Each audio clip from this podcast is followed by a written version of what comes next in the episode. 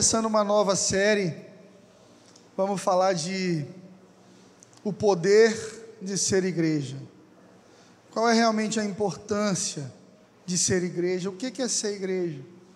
Será que igreja é isso aqui, um prédio cheio de pessoas? Igreja é muito mais do que isso. Jesus não construiu nenhum prédio. Jesus construiu dentro de pessoas. Os prédios nos ajudam a construir nas pessoas. A cultura de Cristo, ela é muito maior do que qualquer estrutura humana. A verdadeira igreja de Jesus carrega uma promessa. Jesus disse o seguinte para o apóstolo Pedro: as portas do inferno não prevalecerão contra a minha igreja. Se você é a igreja, você carrega uma promessa, você nunca vai perder. Nós que somos a igreja de Cristo, temos uma promessa da parte de Jesus, que por mais difícil que fique, e às vezes vai ficar difícil, Ele mesmo disse: No mundo tereis aflições. Mas Ele disse que as portas do inferno, o inferno inteiro, não consegue parar a igreja do Senhor.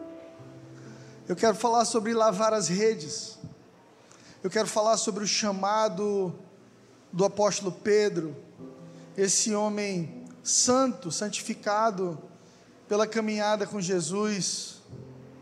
Porque é tão importante a gente entender como um recomeço é necessário e muitas vezes imperativo que se viva múltiplos recomeços vez ou outra na sua vida, você vai precisar recomeçar. Ser igreja é receber poder da parte de Deus para recomeçar. Você já viu alguém que, quando te viu na igreja, ouviu uma foto, um story seu dentro da igreja, mandou mensagem, agora tu ficou crente, foi? Quer dizer que agora tu virou crente. Tu que fazia tudo errado na vida, todo doido da cabeça, nunca teve juízo, agora virou crente. Quer dizer então que você, que tem um passado terrível, está querendo recomeçar. É claro, Deus é PHD em recomeços. Deus é profissional em recomeços. É só você olhar para a natureza. Todos os dias o sol se apresenta e depois de um tempo ele se põe e a lua vem. O ar que nós respiramos entra e sai, então entra novamente. Existem ciclos de recomeços na vida que são importantíssimos de serem discernidos. Ser igreja de Cristo é receber dele graça para recomeçar, meu irmão. Eu não sei qual é a tua condição espiritual hoje, o que que você fez lá atrás, o que que te acusa, o que que fica entre você e Deus. Mas eu quero te dizer uma coisa: a Bíblia diz que pelas suas pisaduras fomos sarados, que Ele se fez maldição em nosso lugar, que o castigo que nos traz a paz estava sobre Ele. O castigo que era para você, Jesus tomou sobre si, justamente para que você recebesse poder para recomeçar. Nessa pandemia, com taxas altíssimas de suicídio, enfermidades mentais, a voz do diabo, do inimigo, continua no ouvido de algumas pessoas dizendo: encerra com isso, desiste, não vale a pena recomeçar. Mas eu vim aqui nessa noite para te dizer: vale muito a pena recomeçar. Agora, recomeçar do jeito certo, com metanoia, com mudança de mentalidade, recomeçando com Deus. Quando alguém te perguntar, agora você virou crente, você fala: virei. Eu estou recomeçando com Deus. Eu estou entendendo que sozinho eu não vou conseguir. Uma vez eu estava na fila de um supermercado e o caixa estava discutindo com um, dos, um senhor idoso, muito nervoso, porque tinha esperado muito tempo. E eu estava bem atrás deles, eu disse, calma, eu disse para o caixa, não adianta brigar, resolva logo o problema dele aí, eu espero e tudo. E uma hora esse senhor olhou para trás, zangado, e disse para mim, rapaz, não tem condição da gente não se zangar, não sei o que. Calma, senhor. tu é crente, é? Aí eu disse para ele, pior, sou pastor. É, é, pastor, ele piora um pouquinho a condição dele. Eu não posso me zangar com ninguém nessa cidade, meu irmão. Um dia desse eu estava no Pão de Açúcar. E a moça do caixa estava com uma plaquinha, treinamento, demorando demais. Todo produto ela tinha que digitar. E eu botei na minha cabeça, na hora que ela falar comigo, eu vou dizer, minha irmã, faça um treinamento, pelo amor de Deus. Uma hora e meia para passar três sacolinhas aí. Quando eu disse minha irmã, ela disse, Pastor Fred. Eu disse a paz do Senhor. Como é que a senhora está? Está tudo bem com a senhora? É mais ou menos assim que um crente deve se sentir. Ele precisa dar testemunho. Ele precisa deixar para trás aquele velho homem, os velhos hábitos e saber que agora ele é nova criatura. Você recebeu de Deus, querido, um presente poderoso, uma chave para recomeçar sua vida do jeito certo. Sabe, na vida o ser humano luta com dois tipos de problema: depressão e ansiedade. É o que a gente mais está vendo aí. Depressão é excesso de passado. É gente que está olhando para trás demais. Ah, aconteceu comigo. Ah, porque me trataram assim. É porque eu não tive isso. Meu marido fez isso. Minha esposa fez aquilo. Às vezes eu vou conversar, eu digo, quando? Não, foi há 10 anos atrás. E eu não quero aqui diminuir a sua dor. Não. Não me entenda mal. Eu sei que dói. Eu também já senti a dor da depressão de ver o mundo preto e branco, já senti a dor da ansiedade, do coração palpitar, vomitar no banheiro de nervoso, achar que está doente, achar que vai morrer, de querer morrer para não sentir tudo que estava sentindo. Mas eu quero te dizer uma coisa: Jesus disse: Não andeis ansiosos por coisa alguma. Para de te preocupar com o futuro, o futuro está nas mãos de Deus. E o passado, Deixa passar. Recomece hoje com Jesus. E tudo vai se fazer novo. Digo sempre para os irmãos casados: quantos casais nós temos aqui? Você tem que ter cuidado, meu irmão. Porque você erra com a sua mulher, você esquece no mesmo dia. Você trata ela mal agora, quando é amanhã você já está de boa, querendo beijo e abraço. Porque na sua cabeça, sua memória é um pendrive de 2 GB. Agora sua esposa é um HD de 250 tera. Aí você erra com ela, você quer carinho, ela te diz assim: Não, amigo. Você está lembrado que em 1994 você me falou? Ainda não resolvemos esse assunto. Enquanto houver muito passado na sua vida, você não vai conseguir viver o presente e nem receber direção de Deus para o futuro. Por isso Deus tem uma palavra aqui em Isaías 43. Se você puder, abra comigo. Isaías capítulo 43, versículo 18. E Deus fala aqui no imperativo, aqui nós temos uma ordem de Deus para nós. Olha o que Deus está dizendo. Esqueçam que se foi. Se achou, diga amém. Isaías 43, 18: Esqueçam o que se foi, não vivam no passado, vejam, estou fazendo uma coisa nova, e ela já está surgindo, vocês não reconhecem? Que até no deserto eu vou abrir um caminho, e vou abrir riachos em lugares áridos. É Deus dizendo: não viva no passado. Você pode olhar para quem está do seu lado e dizer isso, olha nos olhos e diga: não viva no passado. Nenhum relacionamento dá certo assim, muito menos com Deus. Imagina uma pessoa que não consegue perdoar. Imagina uma pessoa que está sempre lembrando daquele erro, sempre lembrando da traição, sempre lembrando do insulto, sempre lembrando do começo difícil, está sempre lembrando das dores, sempre lembrando do abandono, sempre lembrando do abuso. Ela fica estagnada, não consegue prosseguir, porque está presa a um passado difícil.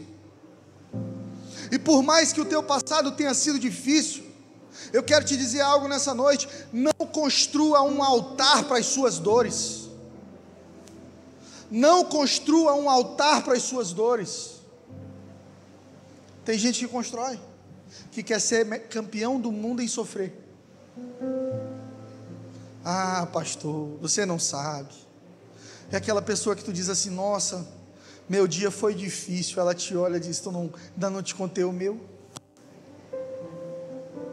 Eu tinha um amigo assim, já disse isso aqui.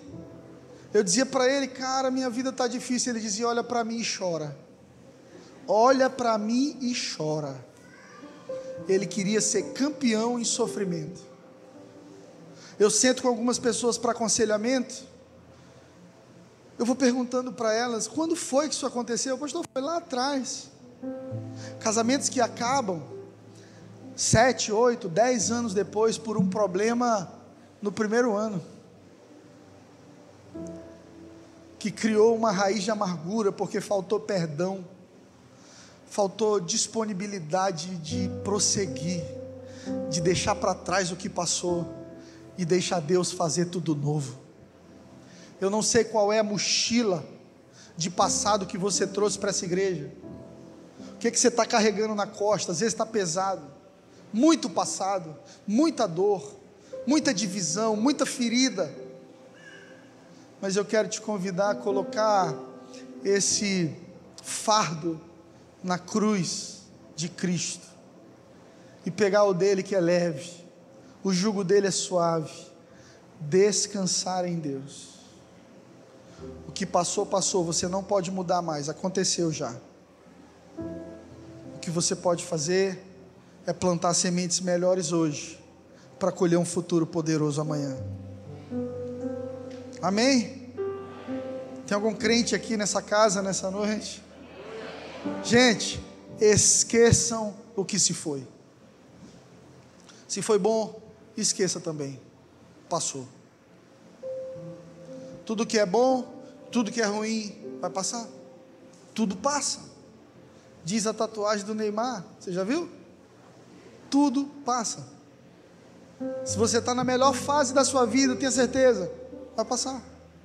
Virão problemas, dificuldades, estações. Se você está na pior fase da sua vida, descansa, tudo passa, deixa passar, porque Deus tem um futuro poderoso para você não é sobre não ter dificuldades na vida, é sobre ser fortalecido por elas. E à medida que você é fortalecido em cada superação, em cada momento difícil, em cada deserto enfrentado, aquilo que era um gigante diante de você vai diminuindo de tamanho e passa a não te afetar tanto mais. Eu posso hoje olhar para a depressão e dizer: você já foi vencida e derrotada. Eu posso olhar hoje para o abandono e posso dizer para ele: Você já foi vencido. Fui traído por amigos que eu amava. Posso olhar para a traição e dizer: Já foi vencida. Perdoei meus ofensores. Prossegui, porque eu quero seguir o meu caminho com Deus leve.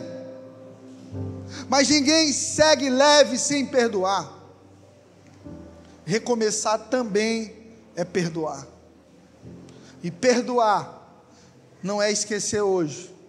E na próxima briga, tá lembrando tudo de novo. Isso não é perdoar. Perdoar não é esquecer, mas é lembrar sem sentir dor. Perdoar é lembrar sem sentir dor. Eu tenho aqui uma cicatriz de uma queda de moto. O meu braço saiu arranhando no asfalto e ficou em carne viva, e o médico jogou álcool, esfregou, foi muito doloroso esse processo. Hoje eu olho para essa cicatriz e eu sei que doeu muito, mas não dói mais, porque eu estou curado. Assim é com os problemas com teu pai, tua mãe, teus irmãos, teu marido, tua esposa, teu professor, teu chefe. Pode estar doendo muito hoje, mas se você decidir prosseguir e perdoar, fica uma marca, mas para de doer. Você não vai mais ser conduzido por essa dor. Amém? A gente cansa de recomeçar, Deus não. Em Lucas 5, o apóstolo Pedro vai viver o recomeço mais poderoso da vida dele. Se você puder, abra sua Bíblia comigo. Se você tiver no celular, pode ligar também. Lucas capítulo 5, versículo 1. A palavra do nosso Deus diz assim: Aconteceu que, apertando Jesus a multidão para ouvir a palavra de Deus, estava ele junto ao lago de Genezaré. E Jesus viu dois barcos junto à praia do lago. E os pescadores, havendo descido eles do barco, estavam lavando as redes. Você pode repetir comigo? Estavam lavando as redes. O tema dessa mensagem é esse. Você não precisa lavar as redes. Você lembra daquela música? Quem mandou lavar as redes? Quem mandou você parar? Volte para o mar alto, no lugar da tua vergonha eu vou te honrar. Quem mandou largar a rede? Quem mandou você parar? Volte parado no lugar da tua vergonha. Esse era o dia da vergonha de Pedro. Um cara que vivia de pesca. E pescador não dorme, passa a madrugada inteira no mar tentando pegar peixes para sobreviver vender os peixes no outro dia e com isso se manter. Mas esse foi um dia mau na vida de Pedro e seus companheiros. Porém, no dia mau das nossas vidas, nós também temos ótimas oportunidades. A crise pode revelar um novo destino. O fim da linha pode não ser o fim da linha, mas um novo começo de Deus na sua vida. Entenda, quando Jesus morre, os discípulos pensam: meu Deus, acabou. Deus diz: não, começou. Ele ressuscitou o terceiro dia. E agora vocês não vão passar mais só três anos e meio com eles. Vocês vão passar uma eternidade.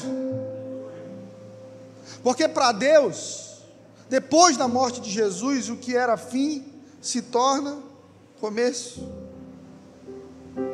E aí, está lá Pedro triste, desistindo lavando as redes, e lavar as redes significa jogar a toalha, não dá mais, eu não quero mais. Para algumas pessoas, lavar a rede pode ser assinar o divórcio. Para algumas pessoas, lavar as redes pode ser sair de casa, arrumar a mala. Para outros, trancar a faculdade. Para outros, receber um laudo médico com câncer ou uma enfermidade que você vai ter que tratar a vida inteira à base de remédios fortes e analgésicos. Eu não sei o que é lavar a rede para você, mas eu quero te dizer que quando Pedro decide lavar as redes, Jesus está chegando no cenário e tudo vai mudar daqui para frente na vida de Pedro. Quantas vezes você não pensou em desistir também? Talvez hoje à noite, no seu coração, haja um sentimento de eu vou desistir da vida, de Deus dos meus sonhos. Mas eu preciso te dizer que você não precisa desistir. Você só precisa confiar em Deus. Receber direção, direção certa. Jesus está querendo pregar para uma multidão no lago de Genezaré. E o povo está apertando tanto ele que ele já está na água, não tem para onde ir. E o povo em cima, porque imagina, a mulher hemorrágica tocou na roupa dele e foi curada. Jairo teve a filha curada. As pessoas tocavam em Jesus e o problema delas era resolvido. Então todo mundo queria tocar em Jesus. Mas mais do que receber um toque de Jesus ou tocá-lo, Jesus pretendia mudar a mentalidade das pessoas. Porque você não muda a vida das pessoas com pães e peixes. Você sacia a fome delas naquele momento, mas você transforma o coração, mudando a mente das pessoas. Você vai entender daqui para o final o que eu estou querendo dizer? Todo milagre começa de dentro para fora. O nosso erro é que quando a gente não está bem, a gente quer um milagre instantâneo do lado de fora. Oh Deus, eu preciso tanto que o Senhor faça isso por mim. Preciso tanto que o Senhor me cure, que o Senhor cure meu tio, minha tia, meu pai, minha mãe. Deus, eu preciso de um emprego desesperadamente. As contas estão vencendo. Eu fui demitido na pandemia. Deus, minha empresa está quebrando. Deus, essa depressão está me matando. Resolve o meu problema. Mas eu vim aqui nessa noite para te dar uma notícia mais ou menos. O problema é você. Você tem muitos problemas. Mas o maior problema que Deus quer resolver dentro de ti é você mesmo. Você é o maior milagre de Deus que Ele vai operar na sua vida. Mais do que te curar, mais do que restaurar teu casamento, mais do que te prosperar, Deus quer fazer de você um milagre, alguém que foi completamente transformado, alguém que recomeçou com Deus. Eu digo que todo crente, cristão, filho de Deus de verdade, ele é um antes de Cristo e outro depois de Cristo. Se você está muito parecido ainda com a versão antes, está faltando Jesus. Porque todo mundo que encontrou com Jesus foi completamente transformado. Jesus entra no barco de Pedro, aqui no versículo 3. Esse barco de Simão, que depois recebe esse nome de Pedro. E olha o pedido que Jesus faz para ele: afasta o barco um pouquinho da terra, que eu vou me assentar e ensinar a multidão do barco. Irmão, pensa comigo. Quem é comerciante aqui? Alguém que trabalha com comércio. Você vai entender o que eu vou dizer. Você não vendeu nada. Você é Uber, você não fez uma corrida hoje. Aí do nada o pastor Fred chega para ti e diz: Me empresta teu carro para eu ir ali resolver um negócio para a igreja. Não, pastor, pelo amor de Deus. Eu não fiz nenhuma corrida, eu só gastei combustível, energia. É justamente no momento mais difícil do dia de Pedro que Jesus pede a Pedro que se mova por fé. Porque fé é colocar o pé para Deus colocar o chão. Deus não trabalha com garantias, gente. A garantia de Deus é a palavra dele. Deus não faz negócio com ninguém. Você vive a vontade de Deus, então Deus te abençoa. Se Pedro fosse um businessman, ele diria: Jesus, é o seguinte, o barco está aí, 2016, 2017. É uma série completinha, com ar-condicionado, vidro elétrico, né? até a tela é a mídia touchscreen. Eu vou te alugar o barco. Você tem aí uns discípulos com dinheiro? Me paga o que eu produzo durante um dia na pescaria e você pode usar meu barco. Jesus desafia a tua fé a se doar quando você é que precisa receber a dar mais um passo em direção a servir pessoas quando você espera ser servido. Isso é tão poderoso. Tão poderoso. Porque o ser humano é egoísta. Então, quando a gente está passando por um problema, a gente quer todas as atenções para nós. Pedro estava desesperado, lavando a rede, ia chegar em casa sem comida. Deus disse para ele: Me empreste teu barco, cara. Eu vou pregar para essa multidão que tem uma fome muito maior do que a fome física que você vai passar. Talvez você já tenha ouvido o final dessa história, da pesca milagrosa. Pedro vai pescar o que nunca pescou na vida, porque decidiu emprestar, servir quando mais precisava. Vocês não estão entendendo, não. Você está entendendo? Tem gente que está querendo casar, mas não serve no casamento de ninguém. Sabe quando vai casar? Nunca. Tem gente que está querendo passar no Enem, mas não consegue gastar uma hora ensinando alguém alguma matéria. Tem gente que está querendo prosperar nos negócios, mas não consegue deixar um lanche para o mendigo da porta. Tem gente que está querendo ser curado, mas não consegue separar um tempo para aliviar a dor de quem está sentindo muito mais. Você está lutando com alguma enfermidade? Eu te desafio a amanhã ir no Hospital do Câncer de Teresina e gastar 30 minutos orando pelas pessoas que estão em estado terminal. Você vai entender o que é enfermidade de verdade. Está passando por uma depressão? Vai no hospital psiquiátrico e vê a condição das pessoas com transtorno de borderline, síndrome do pânico, gente que está debilitada, que não consegue viver. Mas a gente vai exaltando tanto as nossas dores, que a gente perde o olhar para o próximo e a gente não entende que é servindo o outro que a gente é curado. É ajudando no milagre dos outros que a gente recebe milagre. Pastora Larice, que estava aqui ainda há pouco, é ovelha minha de Flávia desde 14 anos. Hoje tem 30 e poucos. Casou ano passado. Casou com 38, eu acho. Já estava assim, já. Passando o prazo de validade. E a gente orando com ela, vai dar certo, pastora, vai dar certo, vamos crer. Não lave as redes, não lave as redes. Tem alguma solteira aqui que passou de 30? Não, lá só a corajosa lá atrás. Irmã, não lave as redes. Seu milagre vai chegar em nome de Jesus. Deus vai honrar a tua fé. Lá em São Luís tinha uma senhora toda arrumada, maquiada, nos anos 80 e 90, chamada Flor de Lis. Tem alguém do Maranhão aqui que assistia Flor de Lis? Ela ia para os casamentos, aniversários, aí ela cobrava um valor para a família, para dizer: Meu Deus, olha que festa bonita, que família rica e tal. Só vaidade. A pastora Larice entrou um espírito de flor de lis nela, igreja.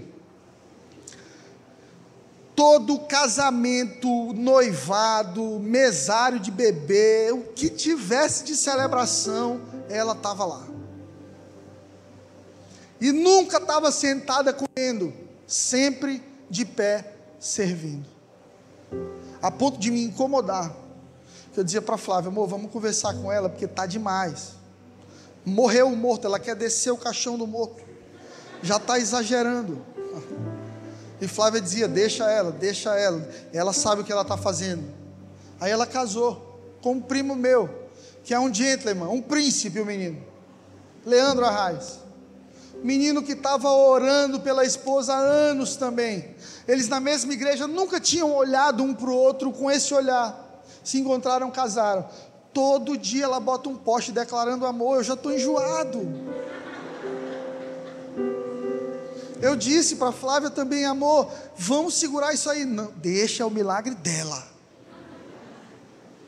Aí quem está de fora Olha a mulher e o cara se declarando todo dia, é um romance doido, e o pau tá quebrando na tua casa, meu irmão. Chega em casa, dá bom dia para tua esposa, bom dia, amor. Bom dia o quê? Tu não está sabendo que, que venceu a net, a vivo, acabou o frango.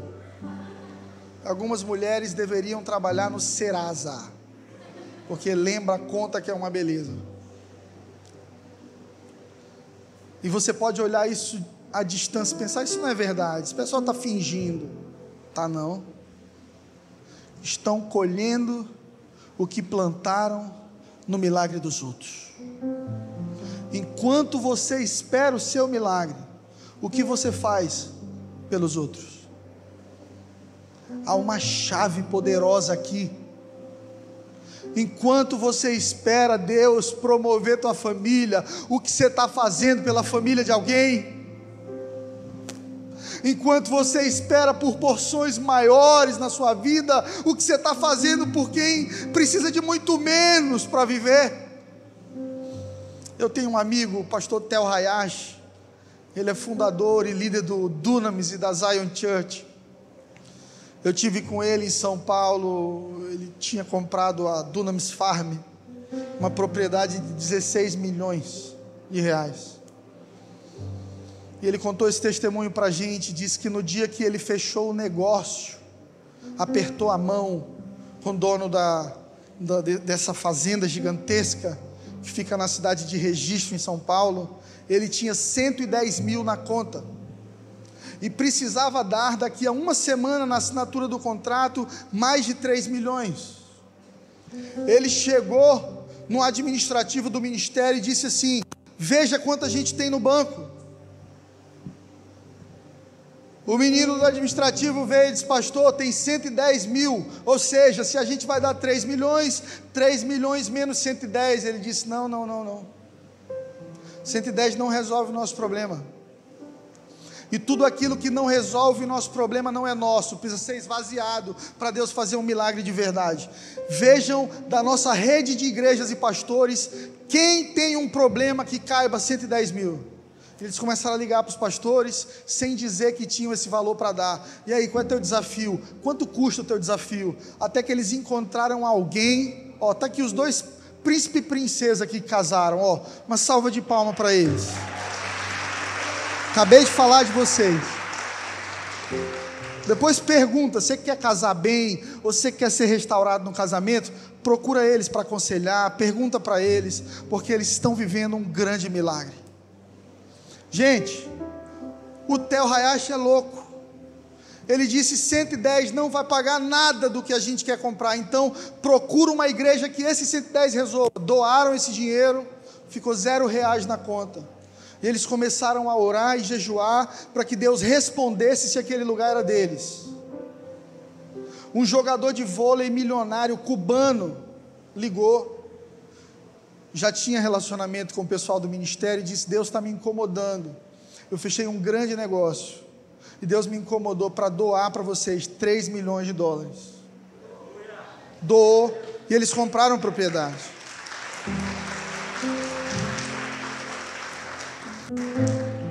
Pode ficar tranquilo que eu não vou tirar oferta.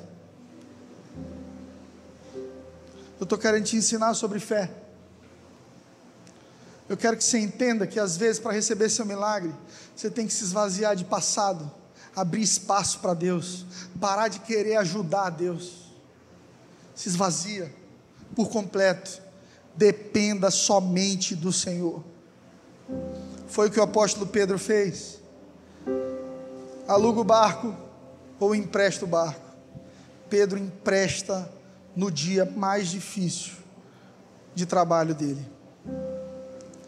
No verso 4 de Lucas 5, depois de ter pregado a multidão, Jesus diz o seguinte para Simão: Simão, volta para o mar, vai para o mar alto, mais profundo do que você estava, lança as redes para pescar. Jesus sabia que Pedro havia passado a madrugada tentando e não tinha conseguido nada. E ele manda Pedro justamente para o lugar da vergonha, da frustração, da dor. Porque Deus não trabalha com fuga, Deus trabalha com libertação. Perceba, no deserto o povo não estava fugindo, estava sendo liberto. O povo não fugiu de Faraó, o povo foi liberto da opressão do Egito. Às vezes a gente quer fugir, quer escapar do problema. Rápido, Deus, me arranca do deserto. Tem gente que, se pudesse, era transportado de uma situação difícil colocado numa melhor, mas Deus não faz isso, porque Deus cura no caminho, no processo. Deus não vai te tirar do deserto, Deus vai estar contigo no meio dele. Ele mesmo prometeu: se você passar pelo fogo, não se queimará se você passar pelas águas, não se afogará. Em Salmo 23, Davi diz: Ainda que eu ande pelo vale da sombra da morte, não terei medo, porque o Senhor está comigo. Ainda que, você já entendeu isso? ainda que dê errado, ainda que eu viva um momento difícil, ainda que eu adoeça,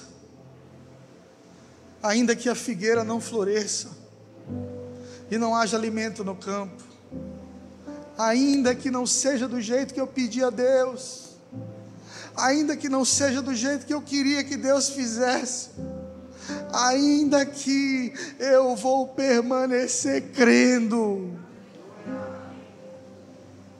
Eu te convido a viver uma fé incondicional, que não, comia, não caminha com Deus somente se Ele fizer o que você está pedindo, mas ainda que Ele não faça, confiar que todas as coisas cooperam para o bem daqueles que amam a Deus. Você ama a Deus? Tudo coopera, tudo coopera. As dores que você viveu, os problemas que você viveu, inclusive isso, está te levando para mais perto do Pai. Essa palavra, essa ordem que Jesus dá para Pedro, volta para o mar, volta lá para o problema, vai para o lugar do problema, porque é no lugar do problema que eu vou fazer um milagre. Há uma promessa bíblica que no lugar de vergonha, dupla honra. E geralmente é no lugar em que o inimigo mais te ataca que Deus mais vai te honrar. Onde que o inimigo tem te atacado, irmão? Irmã? Onde é que você tem vivido escassez? Qual é a área do teu coração que está em crise? Que você precisa urgente de uma resposta de Deus? Qual é o lugar que você evitaria a todo custo? Qual é a memória que você jamais gostaria de lembrar de novo? Deus não vai apagar isso da tua memória. Deus vai te fazer mais forte que ela. É uma batalha de Davi e Golias. Problemas que parecem muito maiores do que nós. Mas Davi não lutava sozinho. Você acha que aquela pedrinha que Davi separou foi que derrotou Golias? Foi a mão do Senhor que estava com ele. Eu tenho certeza que enquanto Davi rodava ali aquele estilingue, quando ele lançou a pedra, veio o anjo Gabriel e fez assim: vai! Na testa do gigante. Porque não somos nós, mas Cristo em nós a esperança da glória. Não é você que vai resolver seus problemas, é a cultura de Cristo, a mente de Cristo, o coração de Jesus em você, fazendo você viver algo novo. No verso 8, 7, na verdade, Simão diz para Jesus: Senhor, mestre, trabalhei a noite inteira e não pegamos um peixe sequer, mas sobre a tua palavra eu vou lançar a rede. Você pode dizer comigo sobre a tua palavra, eu vou lançar a rede. Quem te faz feliz não é o fato de você estar no mar, mas é quem te enviou para lá. Não é somente conseguir entrar na faculdade de medicina, tá, gente? Não é. É estar lá com Deus. Não é somente conseguir um marido para casar mas é receber direção de Deus para saber se casa ou não com essa pessoa. Entenda, a maioria das pessoas está em busca de uma solução imediata. Deus está querendo te dar direção para viver grandes milagres, mas para isso você vai passar por grandes processos. Pedro está dizendo: Senhor, tentei, tentei, tentei, não peguei nada. Para a gente morreu, já deu, a gente é pescador, a gente sabe do que está falando. Mas porque o Senhor está dizendo, nós vamos lançar a rede. E o que é que acontece? Fazendo assim, colheram uma grande quantidade de peixes. A rede que eles estavam lavando agora estava se rompendo, quebrando, desamarrando de tantas bênçãos. Fizeram sinal aos companheiros do barco do lado para que fossem ajudar os companheiros vieram e ambos os barcos se encheram, de maneira tal que quase viravam.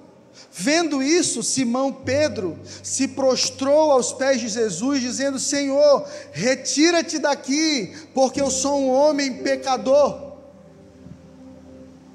Existe um contexto poderoso nesse momento da vida de Pedro. Sabe por quê, gente?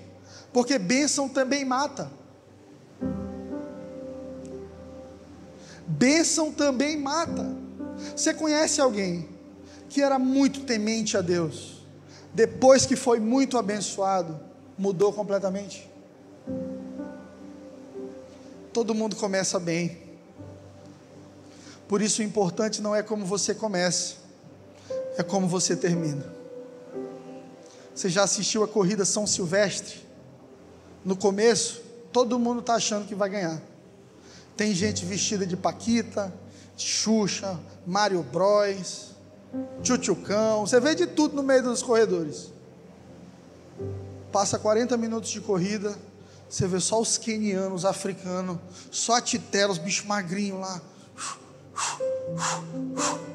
Na vida cristã é da mesma maneira. Muito mais do que um começo apaixonado, uma permanência disciplinada vai te fazer viver grandes milagres. Bênção mata. Sabe por que, Deus ainda não deu tudo que precisava dar para você, ou tudo que você está pedindo para Ele? Porque se Ele jogar tudo em você agora, você se desvia. Se Ele acelerar tudo que você está pedindo, talvez você não tenha estrutura para permanecer fiel. Teve um rei na Bíblia, rei Ezequias, que recebe uma sentença do profeta Isaías de que iria morrer. O profeta diz para ele: arruma tua casa, você vai morrer. Aquele rei olha para a parede e começa a chorar e dizer: Deus, eu sempre fui fiel, eu sempre te amei, eu guardei teus mandamentos, não me leva agora. Deus acrescenta alguns anos de vida a ele, e são os piores anos de vida daquele homem, porque ele se desvia. A bênção na vida daquele rei se tornou maldição. Porque a bênção só é bênção quando ela não se torna maior do que Deus na tua vida. Ah, pastor, eu quero tanto casar. Aí casa, nunca mais pisa na igreja. Nunca mais serve ministério nenhum. Briga com os pais, desonra os pais, porque agora se sente livre para cuidar da própria vida. Deus, eu quero tanto um filho. Aí tem o filho, aí some da casa de Deus, começa a idolatrar o menino. Cadê o filho? Não, pastor, eu não vou para a igreja porque meu filho chora na igreja. Você não chora também? Não, eu estou deixando, sabe? Eu não, eu não saio mais para lugar nenhum, não lancha com os amigos, não encontra família. Começa a idolatrar aquela criança. Recebe um emprego que sempre sonhou, a formação que sempre sonhou, e o coração muda porque começa a idolatrar as bênçãos. Imagina que Pedro não quisesse dividir os peixes e não chamasse os colegas do lado para colherem da bênção de Deus na vida dele. O que, que ia acontecer? O barco ia virar, porque egoísmo faz bênção virar maldição. Deus não quer te abençoar só para tornar a tua vida confortável. Deus não vai te dar um milagre só para você parar de sentir dor. Deus é maior que isso. Deus não se move por necessidade. Se Deus se movesse por necessidade, não haveria fome na África. Deus se move por propósito. E todas as coisas têm um propósito debaixo do céu. Há tempo para todas as coisas. A palavra de Deus diz. Você precisa entender que Deus não quer fazer de você um obeso espiritual, alguém que tem muitas bênçãos só para se sentir bem, não. Deus vai te abençoar muito, mas através de você, todo mundo que está perto de ti também vai ser abençoado. Quando Deus cura a vida de um pai, Deus restaura a vida do filho. Quando Deus restaura a vida da esposa, Deus vai alcançar o coração do marido. Quando Deus cura teu coração, todos os que estão ao teu redor também recebem um pouco dessa cura. É assim que Deus trabalha, gente. Tudo que Deus faz em você, Deus também fará através de você. Toda cicatriz que você carrega é uma autoridade para cuidar de alguém. Quais são as cicatrizes que você carrega nessa noite? Quais foram os processos que você passou e venceu? Não é para você ficar no passado só lembrando deles, não. Vá para o seu destino, seja cura na vida daqueles que estão sofrendo. De igual modo, a Bíblia diz em Lucas 5,10 que Tiago e João, filho de Zebedeu, companheiros de Simão, e disse Jesus a Simão: Não temas, não tenha medo, de agora em diante, você vai ser pescador de homens. Gente, qual era o problema de Pedro no começo desse texto? Era dinheiro? Não, era propósito. Deus chamou Pedro para ser muito mais do que um pescador. Desde antes da fundação do mundo, Deus sonhou contigo. Deus sabe qual é o propósito da tua vida nessa terra. É muito mais do que nascer, crescer, multiplicar e morrer. Você não é planta, você é filho de Deus. Você nasceu debaixo de um projeto, de um propósito. No livro de Salmos, Davi diz: Quando eu ainda era uma substância informe no ventre da minha mãe, o Senhor me conhecia. Antes de você ter vindo a essa terra, Deus já tinha um plano contigo.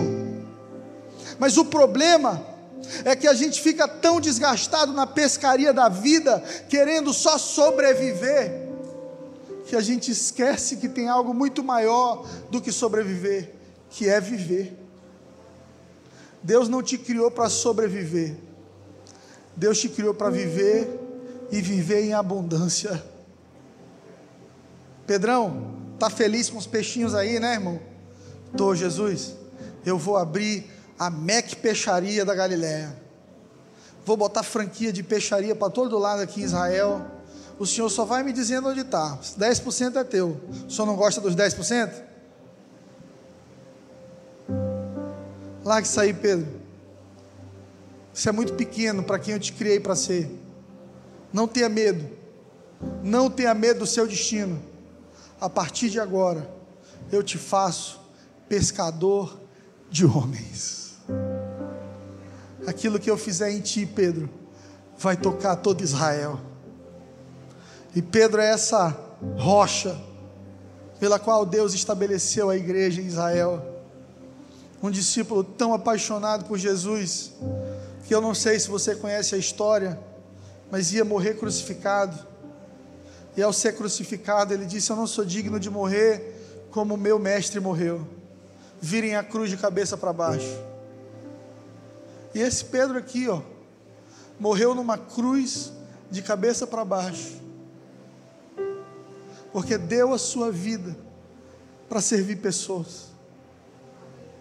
Jesus disse: quem quiser ganhar a vida, tem que perder. Você tem que abrir mão de alguma coisa para viver os sonhos de Deus. Você tem que abrir mão da razão para ter paz. Você tem que abrir mão da razão para perdoar as pessoas. A gente não perdoa as pessoas porque a gente está certo, não. Perdoa porque elas erraram com a gente mesmo. E tem gente que a gente precisa perdoar que nunca vai nos pedir perdão. Tem gente que já morreu, não tem nem como pedir perdão, mas você tem que liberar perdão, porque a tua viagem está ficando pesada, a mochila de passado está muito grande, isso está te impedindo de voar, e você não é galinha, você é águia, Deus vai te fazer voar alto, esqueça do passado, não olhe para trás, Veja muito mais do que aquilo que você tem visto hoje. Talvez se é secretário, advogado, médico, Uber. Deus não te criou só para ser isso aí, não. Há um grande propósito divino na sua vida, muito maior do que isso. No lugar de abrir uma loja de peixes, Deus faz de Pedro um homem que tocou a geração dele. Nossa existência não é sobre sobreviver, é muito maior. É sobre encontrar o propósito pelo qual Deus nos colocou aqui nessa vida.